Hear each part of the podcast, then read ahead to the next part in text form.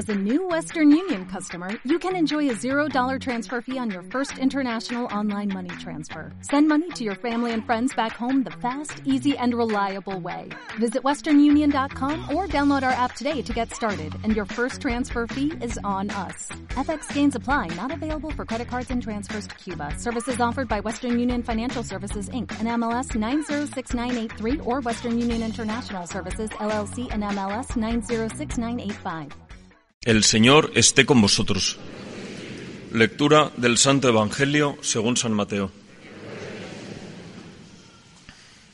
En aquel tiempo, al ver Jesús el gentío, subió al monte, se sentó y se acercaron sus discípulos, y abriendo su boca les enseñaba diciendo, Bienaventurados los pobres en el espíritu, porque de ellos es el reino de los cielos.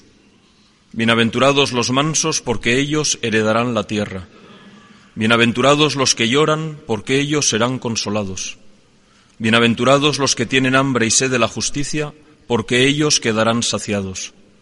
Bienaventurados los misericordiosos, porque ellos alcanzarán misericordia. Bienaventurados los limpios de corazón, porque ellos verán a Dios. Bienaventurados los que trabajan por la paz, porque ellos serán llamados hijos de Dios. Bienaventurados los perseguidos por causa de la justicia, porque de ellos es el reino de los cielos. Bienaventurados vosotros cuando os insulten y os persigan y os calumnien de cualquier modo por mi causa. Alegraos y regocijaos, porque vuestra recompensa será grande en el cielo. Palabra del Señor.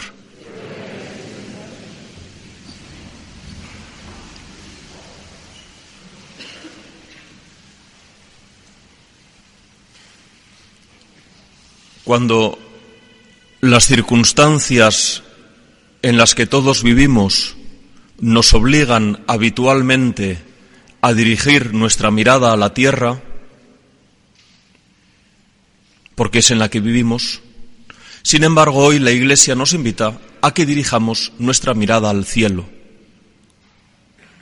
Por lo menos una vez miremos al cielo y dejemos durante un instante de estar preocupados por las cosas de la tierra. Porque cuando uno mira al cielo, en un día como hoy, se da cuenta enseguida que en esa mirada encuentra o debería encontrar motivación para vivir las circunstancias en las que a cada uno le toca vivir. Quien dedica todo un año a preparar el MIR encuentra motivación en lo que le espera cuando consiga probarlo. Lo mismo quien dedica no sé cuántos años a preparar unas oposiciones encuentra motivación en que una vez que las apruebe las cosas serán distintas. El cristiano cuando mira al cielo encuentra la auténtica motivación para vivir en esta vida como Dios le pide. Si no, si uno no mira al cielo, si a uno el cielo no le dice nada, qué difícil resulta vivir en esta tierra todas las exigencias de nuestro Señor. Como difícil resulta pasar calor por la meseta castellana si uno no le ilusiona llegar a Santiago de Compostela. Hay cosas que solo se hacen y se hacen con alegría si uno tiene una verdadera ilusión por la meta a la que aspira. Necesitamos mirar al cielo para llenarnos de ilusión. Pero necesitamos mirar el cielo también para llenarnos de lo que podríamos llamar una sospecha tranquilizadora. Quien ha hecho el camino de Santiago, quien ha probado el MIR, quien ha probado unas oposiciones, mira hacia atrás y piensa, las dificultades que padecí para llegar aquí las tengo por bien empleadas. Me ha valido la pena. Y esa es la sospecha tranquilizadora que nosotros tenemos que cultivar. Las bienaventuranzas que acabamos de escuchar en el Evangelio, en esta tierra solo se explican parcialmente. Solo se entienden de verdad si se miran desde el cielo. Es en el cielo donde entenderemos que tantas lágrimas que nos han afligido en esta vida estaban bien empleadas que tanta pobreza como hemos visto en esta tierra tenía su sentido, que tanta injusticia, que tanta persecución, que todas esas cosas que muchas veces nos duelen y que por amor a Dios intentamos llevar, que todo eso estará bien empleado. Solo en el cielo veremos realmente el sentido de todo lo que aquí sucede. Y por eso mirar al cielo nos llena de esperanza, nos llena de fe y nos permite en este momento decir, Señor, lo entenderé en el fondo al final. Entonces me daré cuenta hasta qué punto lo que ahora me cuesta tanto verdaderamente valía la pena. Mirar al cielo nos llena de una sospecha tranquilizadora de que estamos en unas manos muy buenas y que por lo tanto todo lo que no entendemos acabará teniendo sentido también ante nuestros ojos. Pero sobre todo hoy, cuando miramos al cielo, lo que queremos hacer es contemplarlo superpoblado.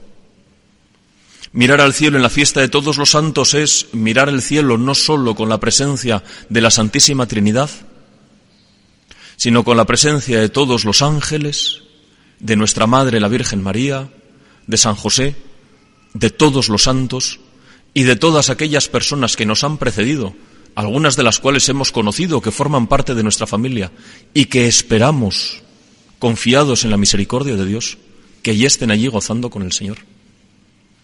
Miramos al cielo y lo vemos rodeado de gente, lleno de gente, a la que nosotros hemos querido en esta tierra.